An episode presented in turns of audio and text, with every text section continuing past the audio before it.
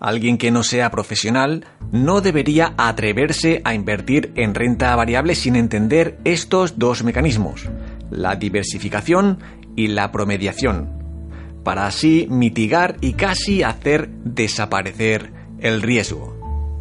¿Quieres conocer la fórmula para alcanzar tu libertad financiera y vivir mejor? Escríbeme un correo a libertadfinancierapro.gmail.com y mejora tu calidad de vida.